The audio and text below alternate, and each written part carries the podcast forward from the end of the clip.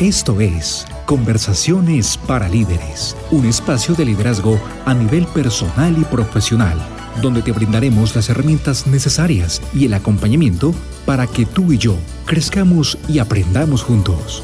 Bienvenidos.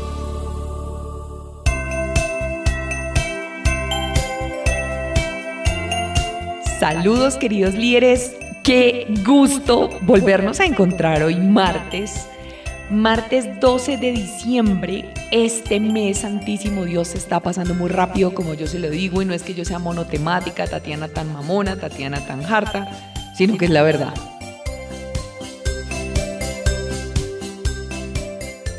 Yo hoy me inspiré en un tema que quiero contarle, pero antes de contarle ese tema, quiero arrancar con este mensajito superpoderoso precisamente para un 12 de diciembre que yo estoy segura que nos puede estar calando a más de uno. Amado Dios, te damos gracias por estar aquí. Háblanos y permíteme ser un canal para poder hablar a las personas que hoy están conectados con conversaciones para líderes. Dale color a mi mundo. Pero Saúl, viendo y considerando que Jehová estaba con David y que su hija Mical lo amaba, tuvo más temor de David y fue Saúl enemigo de David todos los días. Esa historia es muy bacana hay que uno profundizar un poco en la, en la Biblia para comprender todo lo que pasaba y eran tan imperfectos como nosotros. Primera de Samuel 18, 28, 29. Casi todo el mundo tiene filtros emocionales que le impiden escuchar ciertas cosas que otros tienen que decir. Tus experiencias, tanto positivas como negativas, colorean la manera en la que ves la vida y moldean tus expectativas. Y las particularmente fuertes, como los traumas o incidentes de la niñez, pueden hacer que tiendas a reaccionar siempre y cuando te percibas en una situación parecida. Si jamás resuelves tus fuertes experiencias emocionales, es posible que filtres lo que otros digan mediante esas experiencias. Si andas preocupado con ciertos temas, si uno en particular te pone a la defensiva o si frecuentemente proyectas tu punto de vista en otros, es probable que tengas que resolver tus asuntos antes de que puedas convertirte en una persona que sabe escuchar. Sigmund Freud afirmó, un hombre con dolor de dientes no puede estar enamorado, indicando que ese dolor no le permite percatarse de ninguna otra cosa más que de él. Igualmente, siempre que una persona tenga algo por resolver, las palabras de otros se ahogarán en el transcurso. Tomado el libro Seamos Personas de Influencia. Uy, tremendo libro a propósito. Yo me lo leí, buenísimo, se lo súper recomiendo. Para aquellos que me ponen unas tareas a veces que, mejor dicho, yo digo retadoras.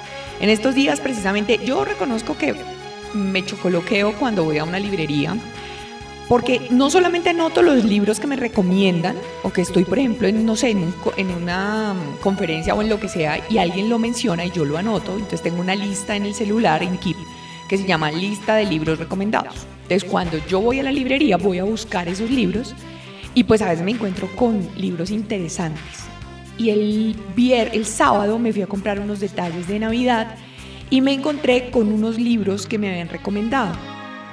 De estos, un libro que había leído de John Maswell que me parece espectacular. Eh, usted puede, ¿cómo es que es? Esperen que acá lo tengo. Desarrolla el líder que está en usted. Esperen si es que se llama así. Esperen que estoy aquí mirando. Sí, desarrolla el líder que está en usted. Pero yo me había leído el solo el líder que está en usted. Luego salió el líder que está en usted 2.0 y no es que sea caprichosa, pero dije, necesito leerme el 2.0. Entonces el sábado permití regalarme de Navidad ese libro. Pero al otro día fui a conseguir otros que necesitaba y me regalé El hombre más rico de Babilonia, que ya me lo habían recomendado y lo tenía que comprar. Entonces dije, bueno, los libritos no hacen daño. Mantengo en mi biblioteca algunos libros pendientes por leer, pero también reconozco que estoy repitiéndome libros, porque es que muchas veces las personas se quejan de que leen y no les queda, entonces dicen, no se me queda nada. Entonces yo, claro, a mí me pasa igual, yo resalto cosas con marcador, a veces para conferencias y esas cosas yo cojo temas chéveres, pero estoy cogiendo la costumbre de volverme a leer los libros y así como que profundizo un poco más y me permite como construir más conocimiento. Ahí le cuento mi tip. Bueno, ¿por qué este este tema hoy? Bueno, estamos en una época mágica.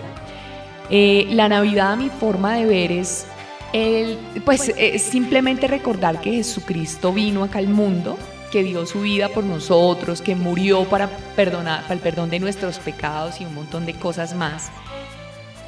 Eh, y yo creo que en ocasión de esa fecha, que dicen los expertos que puede estar entre abril y mayo o puede estar en septiembre, des en cuenta que es un tema pues que no se sabe, o sea, no, solo se sabe que Jesús definitivamente no llegó en diciembre, porque según algunos, mm, algunas características de la época en cuanto a clima y otras cosas, como que no cuadra mucho el tema. Pero sí se sabe que vino. Lo que pasa es que se hizo en algún momento un tema, eh, la Iglesia Católica como que tomó en su calendario esa fecha y eso ya se volvió como un tema de, de, digamos que de, influencia mundial, porque si nos damos cuenta, la mayoría de los países, tanto el norte como el sur, de todo lugar, celebran Navidad de diferentes formas, ¿no? Porque hay gente que celebra Navidad el 25 de diciembre, otros lo celebran el 24, pero son como prácticamente las fechas, y yo digo que esto no puede ser casual, en la que no solamente celebramos la venida de Jesús, sino también el cierre de año. Entonces una vez aprovechamos para cerrar nuestro calendario, que según la historia también es 2023, porque hace 2023 años vino Jesucristo a la tierra. Entonces dígame si eso no es magia. Yo soy una ferviente creada, o sea, no solo seguidora de Jesús, sino que creo en Jesús profundamente he experimentado el poder de Jesús en mi vida en muchas ocasiones. O sea, yo, como les he contado en otros episodios, yo me debo o lo que soy se lo debo a Jesús, realmente me debo a Jesús y, amo a Jesús, o sea, soy una Jesus fan forever. Bueno, ese inglés mío guachipeado me lo perdonarán, pero eh, yo he aprendido a tener una relación hermosa con Jesús en la que Él se ha vuelto mi mapa de ruta, se ha vuelto mi pilar fundamental. Eh, para mí mi esposo es muy importante, ¿sí? Y reconozco que para mí Jesús no es importante porque lo es todo, o sea, ahí está la diferencia. Sebas es importante en mi vida, muy importante, pero Jesús no puede ser importante porque es todo, o sea, es el cimento de mi vida, o sea, sobre Él recae mi vida, recaen mis, mis situaciones, recaen los resultados de cada una de las áreas de ella. Entonces, para mí Él es mi pilar, es mi todo. Entonces, desde que tengo una vida en Cristo, me he vuelto un poco más sensible a los milagros, porque imagínense que yo durante muchos años esperaba que todos los días me ocurriera un milagro, o sea, como que eso de levántate con la sensación de que hoy te, te, te pasará algo maravilloso. Fue madre, llegaba el día, pasaba el día y me iba a la noche a dormir y yo decía, pero no pasa nada maravilloso, ¿cierto? Pues que es como lo que lo, pues, a lo que lo invitan a uno muchas personas que hablan de temas eh, diferentes frente a, pues, a la espiritualidad y todo esto. Entonces yo me di cuenta que no se trataba de realmente construir esos milagros o esperar a que esos milagros ocurrieran todos los días, sino que hubo algo que transformó profundamente mi vida y fue darme cuenta que yo podía elegir un milagro diario en mi vida, ¿sí? Yo les voy a contar una historia y menos mal mi esposo no escucha mi podcast. Mi esposo sigue mis redes sociales, pero mi podcast no. Pero imagínense que cuando seguimos, cuando comenzamos a ser novios, tuvimos un primer viaje. Tuvimos un primer viaje como a los, no sé, cuatro meses de novios. Bueno, precisamente para esta época, no sí, tres meses de novios. Para pasar Navidad con la familia de él, con la mamá, con sus hermanos, bueno. Y yo llegué a un lugar o sea, él no me conocía a mí, no me conocía lo suficiente, me estaba aprendiendo a conocer. Entonces yo le dije, yo necesito ir a un lugar donde yo vea el atardecer. Estábamos en San Andrés, recuerdo tanto, San Andrés, Colombia. Entonces el man como que pues, me, miró raro, sí, como, y está pues tan rara, ¿no? Entonces yo le dije, yo necesito ir a un lugar donde yo pueda ver el atardecer. Porque cuando yo vengo al mar, yo busco todos los días ver el atardecer. Entonces, pues imagínense que eso fue motivo de discusión, porque él me dijo, o sea, quedarse uno ahí sentado cuánto tiempo. Yo le dije, bueno, pues es que para mí venir al mar y no ver el atardecer es como no venir al mar, o venir al mar y no quedarme en silencio y en quietud viendo el mar y escuchando el mar, pues no es venir al mar, o sea, ¿para qué vengo? ¿Cierto? Para eso entro a Google y miro ahí como la escena. Entonces él como que se sintió un poco asombrado de esto Y yo recuerdo que era como el afán y vamos, y, y, en lo que muchas personas están varias veces, que es como una especie de carrera de hámster, yo le llamo, que es yo vivo trabajando, pagando cuentas, yendo a la casa, atendiendo la cama, haciendo oficio, corro, voy en el vehículo, eh, todo, todo, todo, todo como en automático. Entonces, pues obviamente nunca voy a ver un milagro, porque pues es que yo voy modo automático, ¿no? Y resulta que es que si nos ponemos a ver y nos detallamos un poquito más la vida y comenzamos a ser un poquito más, más sensibles a la voz de Dios, pues nos vamos a dar cuenta que estamos rodeados de pequeños milagros, ¿sí? Y para mí el arte de ver milagros en donde aparentemente no los hay es ir más allá de la creación maravillosa que Dios ha hecho y yo poder ver esa creación para sí mismo, yo poder estar más consciente de lo afortunado que soy. ¿Sí? ¿A qué voy con esto? A que, mire, por ejemplo, yo eh, amo los colibríes.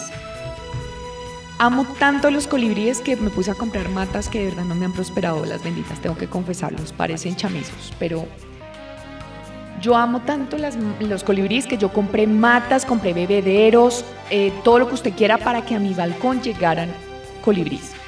Lo más chistoso es que la gente se reía porque yo vivo en un piso 10, entonces pues que iban a subir unos colibríes hasta allá. Yo vivía antes en otro apartamento donde enfrente tenía un parque y yo todo el tiempo veía colibríes. Entonces yo le decía a mi esposo cuando nos mudamos, para mí es muy duro ya no ver mis colibríes. Dije, pues tengo que hacer que las cosas pasen, voy a comprar matas, voy a comprar bebederos y me voy a encargar de que los berriondos vengan. Lo más milagroso de todo esto es que un día estábamos viendo televisión, porque yo no me la paso en la, en la sala, sino aquí en mi estudio, y aquí pues difícilmente, aunque un día pasó uno por la ventana, pero estaba en la sala con él viendo televisión cuando yo veo como una imagen rara detrás mío y le digo, es un colibrí. Pues llegó el berriondo colibrí. Y yo dije, Dios, es un milagro, ¿sí? O sea, es un milagro que un piso tan alto en un edificio que no tiene vegetación y que todo, todo, todo, venga un colibrí, ¿sí? Pero el berriondo llegó. Entonces, yo he aprendido a dejar el modo automático de vida porque es que cuando uno comienza a vivir modo automático y se priva de ver las pequeñas maravillas que hay alrededor, pues uno ve la vida muy, muy básica, o sea, muy aburrida, ¿no? Entonces, yo soy de las que voy caminando por la calle, yo a veces voy caminando acá a un centro comercial que tengo cerca y voy caminando y yo miro las maripositas, yo miro los árboles, yo digo tan bonito esto, oiga el pasto está crecido y no es que sea una desocupada, no, es que me prometí disfrutarme un poquito más de la vida. Me prometí disfrutarme un poquito más de las pequeñas cosas simples de la vida. Porque es que a veces nosotros no vemos milagros porque no estamos dispuestos a verlos y recuerde que todo afuera es una proyección de lo que hay adentro de nosotros. Resulta que, y tengo que contarles algo muy personal, muy personal, eh, mi esposo sabe de qué estoy hablando y él fue testigo de lo que les voy a contar. Eh, pero yo soy de esas personas que en alabanza, cuando estoy alabando a Jesús, porque me fascina alabar a Jesús, o sea, es mi, yo creo que es como una de las cosas que más me gusta hacer en la vida. Eh, mi abuela falleció hace seis años, y hace seis años este agosto que pasó, y resulta que, pues bueno, yo estuve con ella visitándola casi todos los días, eh, me había quedado, ella murió un domingo, yo me había quedado con ella el viernes en la noche, yo le pongo alabanzas, ella le tenía miedo a la muerte, entonces yo le comencé a decir y a orar, yo le decía tranquila que Jesús está esperando, la abuelita no se preocupe, descanse en los brazos de Jesús, Él está ya esperando a que su muerte llegue, Él ya la perdonó y hablándole con un amor, porque esa mujer a mí me despertaba un amor que yo no sabía que sentía, era un amor muy, muy grande, yo creo que es un amor que que yo nunca la vida volveré a sentir. De hecho, incluso ya, ya no estando, eh, yo siento ese amor por ella.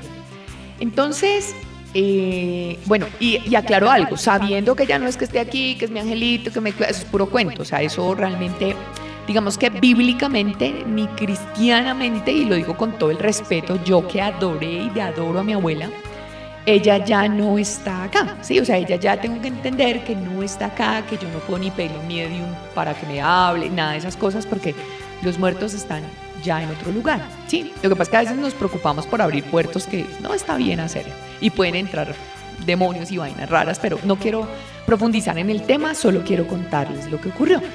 Entonces imagínense que eh, yo obviamente pues me quedo con ella y resulta que el domingo vamos a la iglesia, vamos con mi esposo como normalmente solemos hacerlo, casi siempre desde, yo soy cristiana hace, voy a cumplir ya casi ocho años.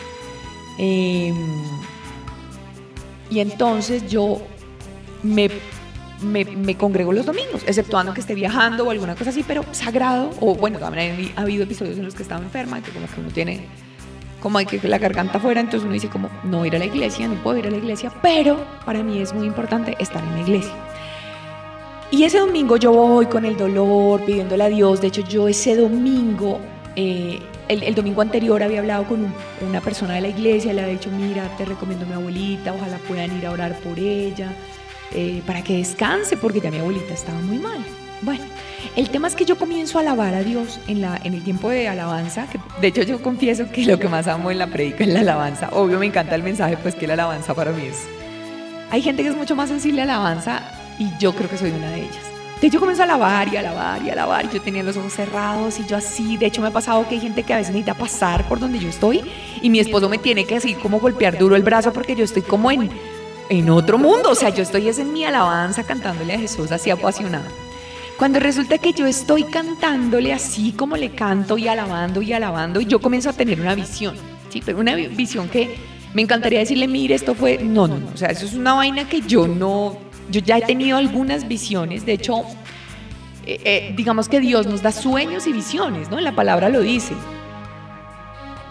Lo que pasa es que no nos podemos volver ni paranoicos ni legalistas con esos temas, pero el tema es que yo estoy alabando y comienzo a ver que mi abuelita eh, ella está más o menos como cuando teníamos 40 años, ella se veía muy bien, muy diferente.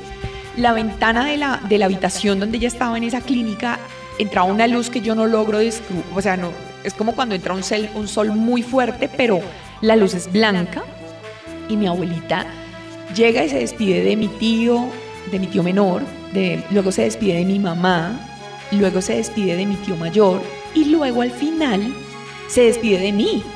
Y ella me abraza, me da un beso, ay, perdóneme que se me entrecorta la voz porque es que es algo tan hermoso. Me da un beso en la frente y se va. Y me dice que se va, que chao. Y por la ventana se va. Entonces cuando yo abro los ojos totalmente llena de lágrimas, yo le digo a Sebas, mira lo que vi en la alabanza. Y él me dice, Tati, pues de pronto es que ya la abuelita se va a ir. Y yo le dije, sí, seguro se está despidiendo. Pero yo lejos de imaginarme que ese domingo 20 de agosto ella había muerto. Entonces yo salgo de la, de la iglesia, el objetivo era salir de la iglesia de orar, porque eso es sagrado para mí, de ahí iba a comprarle el almuerzo a mi mamá, porque mi mamá se había quedado con ella la noche anterior y yo le dije, espéreme, le llevo almuerzo y ahí sí ya alguien la, la releva, como que todos nos estábamos ayudando mucho en el tema del cuidado de la abuelita. Entonces yo llego al restaurante, que fue el restaurante durante muchos años yo iba y le compraba a ella comida porque ella estaba en un lugar al final, porque yo no tenía facilidad de cuidarla, entonces yo cada ocho días iba, estaba pendiente de ella, de sus pañales, de todas sus cosas, o sea, nunca fue como la dejo tirada, ya no, y, yo siempre le digo a las personas, no juzguen cuando alguien deja un abuelito, porque es que yo en ese caso solamente estaba yo sola cuidando a mi abuela porque mi tío estaba en otra ciudad. Em, eh, había un tema ahí familiar, pues digamos, no voy a entrar al caso, pero, pero los únicos responsables de mi abuela éramos mi tío que no estaba en la ciudad, mi tío menor que es como mi hermano y yo. Entonces, eh, yo siempre cuando iba a visitar a mi viejita, que era todos los sábados, para mí era sagrado visitarla, yo le compraba eh, el almuercito en ese restaurante, donde yo entro, es una cadena de, de pollos conocida aquí en Colombia, en mi país, pero yo entraba y le compraba ya a ella lo que le gustaba y me subía a mi carro y iba y se lo, y se lo llevaba al hogar y almorzaba con ella y ese era nuestro plan porque ya al final yo no la podía sacar de, del, del, hogar donde estaba porque ella tenía una infección muy fuerte en su cadera y ella ya no soportaba que uno la tocara, o sea, ella ya ni con morfina se le quitaban los dolores, más o menos para que lo entiendan. El tema es que yo llego a ese restaurante a comprarle el almuerzo a mi abuelita, a mi mamá, perdón, y en la caja me ataco a llorar, pero eso fue una cosa que yo no logro entender. que Sebas me decía, Tati, tranquilízate, que es que la gente va a decir que yo te estoy haciendo algo. Ah", pero así, lloraba y lloraba y lloraba. Me tocó salirme del restaurante y meterme al carro a llorar porque era inconsolable. Cuando yo llego a la clínica ya a llevarle el almuerzo a mi mamá y a, y a ver a mi viejita, un primo mío me dice, yo me llamo Judita Tatiana, ya les he contado, pero me dice, Judita, ¿hasta qué horas está mi abuelita ahí? Y cuando yo le digo, pues papi, hasta que Dios quiera, dijo, luego no sabes, pues yo no sabía. Mi abuelita hacía unos minutos había fallecido. Y todo daba como que más o menos encajaba con que cuando yo estaba en el restaurante y me ataqué a llorar, era el momento en que mi abuelita había fallecido. Y tal vez yo como tenía una conexión tan fuerte con ella, yo sentí que mi abuelita se había ido y ese dolor yo tenía que sacarlo. Entonces cuando mi primo me dice eso, yo miro a mi esposo a los ojos y le digo, mi abuelita se, se murió y yo subo corriendo, la encuentro en el cuarto, acaba de morir, perdonen que les cuente esto, pero es que eso para mí fue un milagro, que ella se despidiera antes de irse, que yo no pude estar ahí, afortunadamente estuvo su, su hija con quien tuvo que sanar muchas cosas, es decir, mi mamá, mi mamá tuvo la, la dicha de despedirla, pero yo no alcancé, entonces, wow Ay Dios, este episodio me está costando, líderes, me está costando un poquito. No pensé que me iba a afectar hablar de esto, pero obvio, como lo digo siempre, ella está ahí en, el corazón siempre. Entonces yo entro, la encuentro y yo le decía, ya entendí, se despidió antes de irse, se despidió, se despidió, se despidió.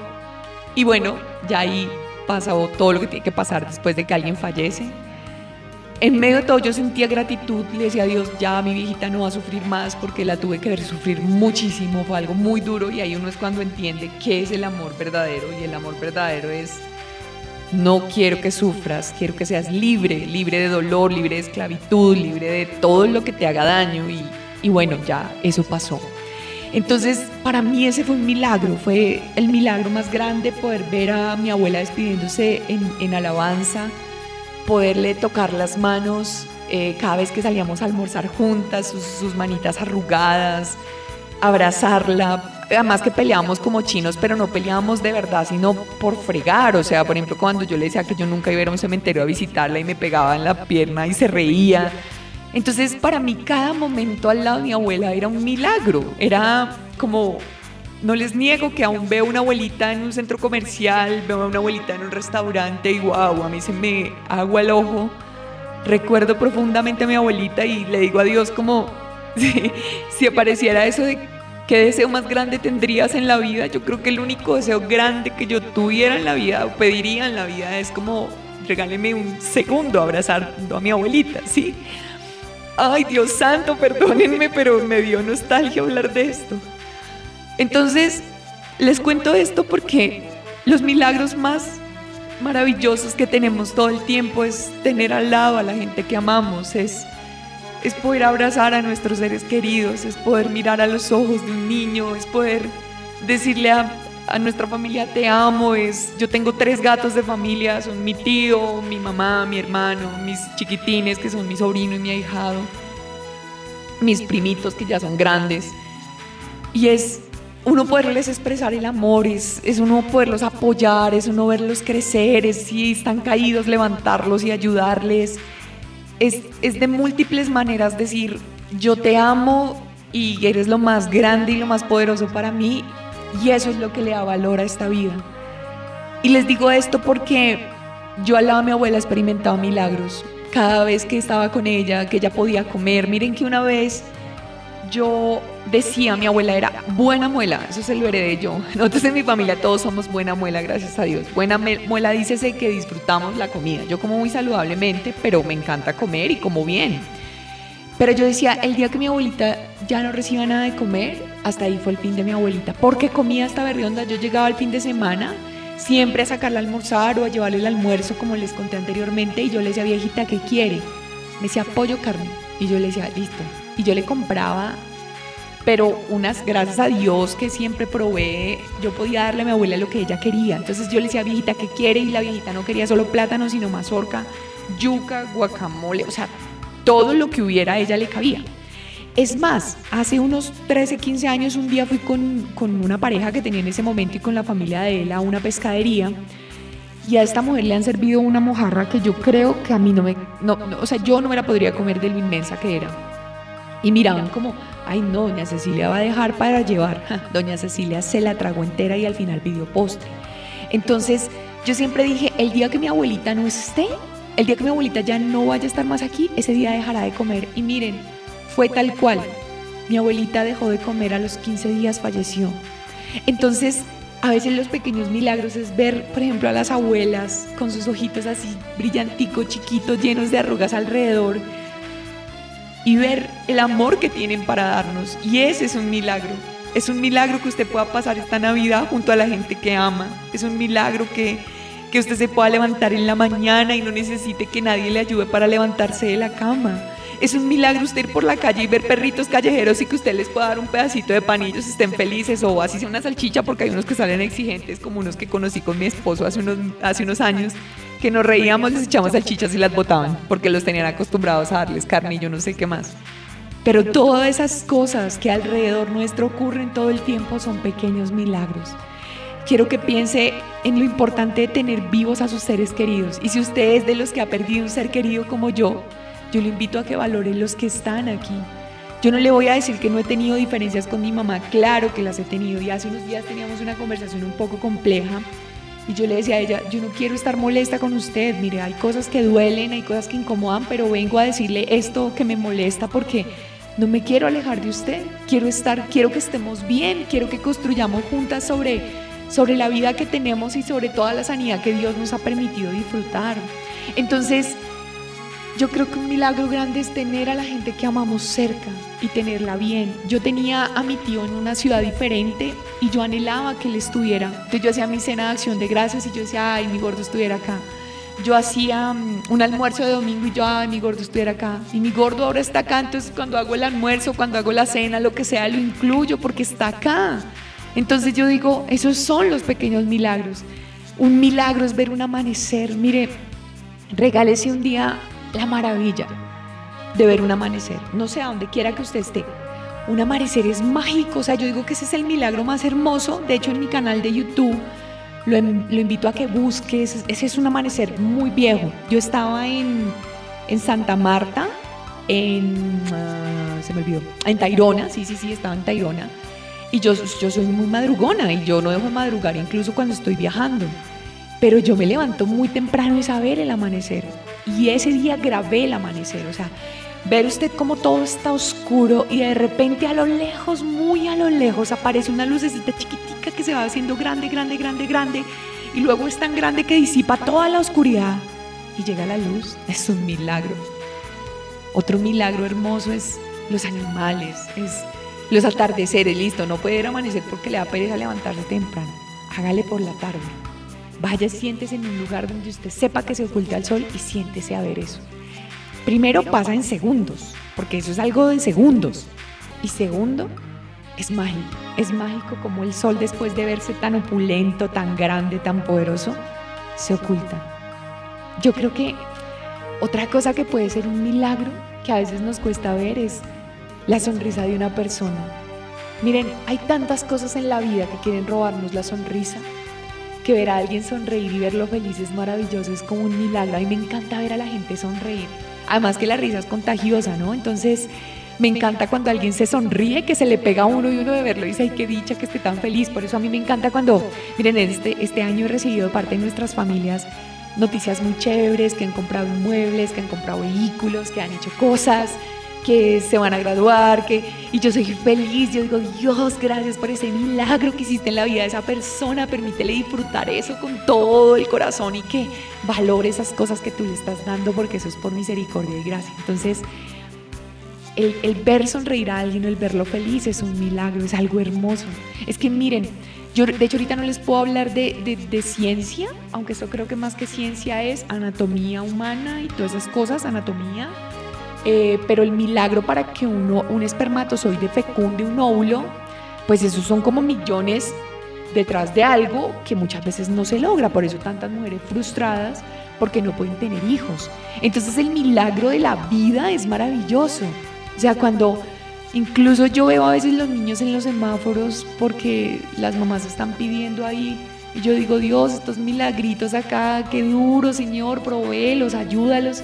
Y ya no lo veo con queja como lo veía antes, porque antes era como, eh, estas viejas irresponsables, bla, bla, bla. bueno, un montón de basura innecesaria. Entonces, ese es un milagro. Y hay que pensar que esa personita que está ahí también viene con un regalo a la vida, con una maestría de aprendizaje y por algo está ahí.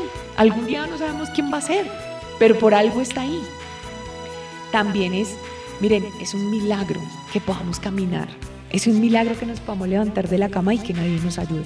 Es un milagro que podamos entrar al baño y hacer del cuerpo. O sea, que, nuestro cuerpo funcione tan perfectamente. Yo digo, Dios lo hizo tan perfecto. Es un milagro que usted entre al baño y usted pueda abrir la llave y pueda caer agua por ahí cuando hay gente que no tiene la misma dicha de poder abrir la llave tan fácilmente del baño y poder recibir la provisión de agua. Hay gente que tiene que ir a metros de distancia de su casa con un baldecito a coger un poquito de agua para poderse medio, medio asear y a medias.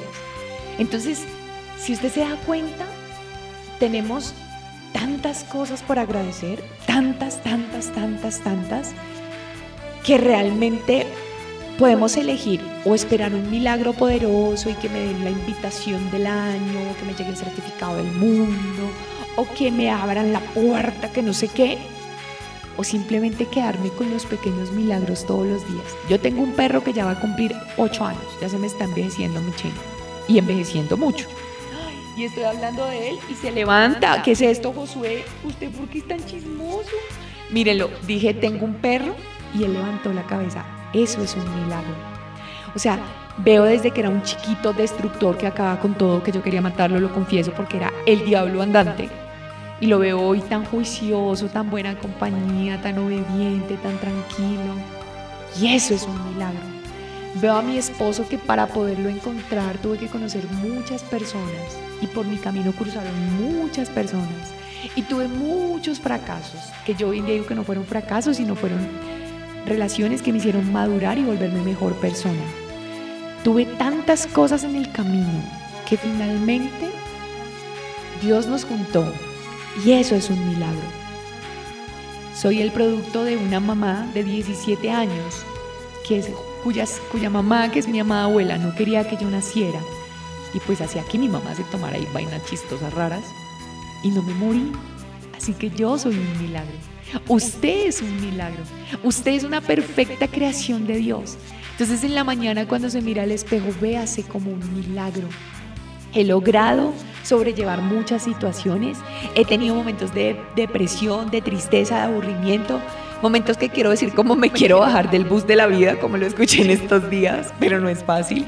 Pero aún así estoy aquí, con berraquera, mirando el mundo con optimismo, esperando que este 2024 sea maravilloso. Eso es un milagro. Es un milagro que yo hoy esté aquí hablando con usted y le esté dando este mensaje que no es casual.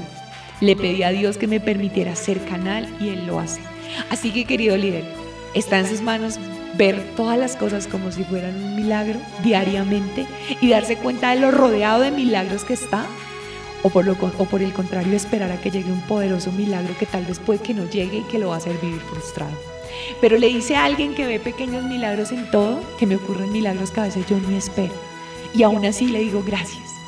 Un milagro es algo mágico y maravilloso que ocurre en nuestra vida mientras no nos estamos dando cuenta de que está pasando. Entonces yo quiero que usted, este año que ya se está acabando, ya quedan, mejor dicho, creo que son como 20 días, no, 19 días.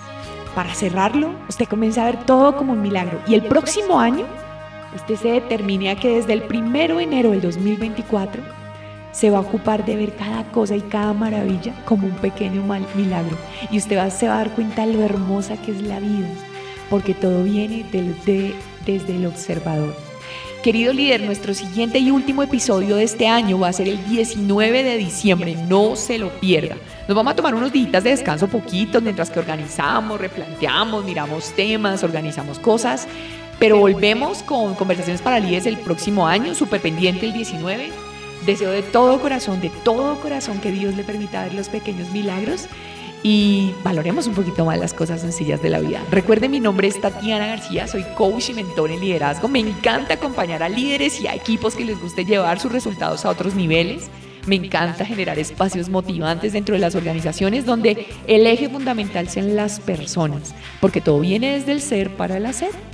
Así que recuerde seguirme en Instagram, estoy como Tatiana-García A. Estoy en TikTok como Tatiana-García A- Estoy en LinkedIn como Tatiana García. Estoy en YouTube como Tatiana García Conversaciones para Líderes. Mentiras, ay, se me cruzaron los cables. Estoy en Tatiana García Líderes desde el Ser. Y también, pues estoy aquí en Conversaciones para Líderes cada martes, súper juiciosos. Los bendigo, les doy las gracias por seguirme en este sueño llamado Conversaciones para Líderes. Llegaron los resultados la semana anterior de nuestro podcast y de verdad que dicha saber que estamos en el top 10 de más de 1500 personas y estamos en el top 5 de más de 500 personas. Entonces Dios los bendiga y ojalá que esto siga llegando a su corazón con la intención que sale del mío y es que crezcamos en nuestro liderazgo personal y profesional. Un abrazo y a disfrutarse estas semanas y por favor mucha, mucha, mucha precaución, mucho cuidado. Recuerde que Dios lo está acompañando, pero no de papaya. Chao.